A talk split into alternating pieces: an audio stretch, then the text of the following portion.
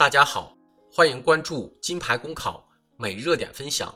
今天的热点来自《法制晚报》，用“呼死你”这小广告是以暴制暴，办法该更新了。据华商报报道，日前有市民李先生向媒体反映，节前他在自家门头上贴了一张 A4 纸大小的招聘广告，没想到被城管纳入“呼死你”系统。李先生的母亲现在每天都能接到上千个电话。城管方面称，李先生只有在接受完处罚后，才能停止呼死你。作为打击牛皮癣小广告的执法创新，呼死你在问世之初确实取得过显效，但其以暴制暴的合法性、合理性也一直饱受质疑。作者认为，启动呼死你电话追呼系统，虽然在一定程度上能使非法小广告得到有效抑制，但显然。也不能就此使其从根本上杜绝。非法小广告因其很强的隐蔽性、流动性和反复性，让人防不胜防。呼死了一个号，难保不法分子不会接着开新号，或者更催生出新的广告花样来。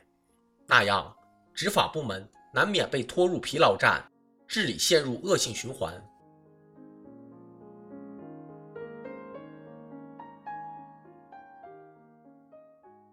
更何况，使用“呼死你”执法的目的是为了打击那些久治不愈、屡治不改的非法小广告，而对于贴在自家旅店门头上的招聘广告，轻而易举能找到广告主的，仍然将涉事者手机纳入“呼死你”系统，显然不妥。不仅打扰了被呼者的私人生活，也不利于问题的有效解决。如今，“呼死你”系统流入市场。被不法人员利用，具有相当的社会危害性。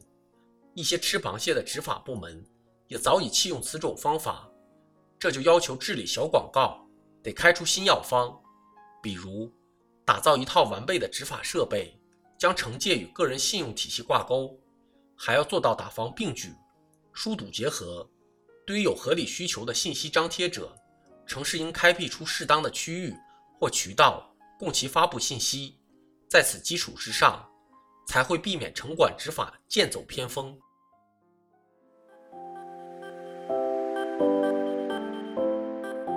朋友们，金牌公考新版公众号已经上线了。新版公众号将聚集更多在职公务员，提供更多高效优质的备考内容。如果你想收看我们每日热点分享的文字版，每天接收更多优质的备考心得推送。就请搜索微信公众号“金牌公考”，关注我们吧。公考路上你不孤单，金牌公考与你相伴。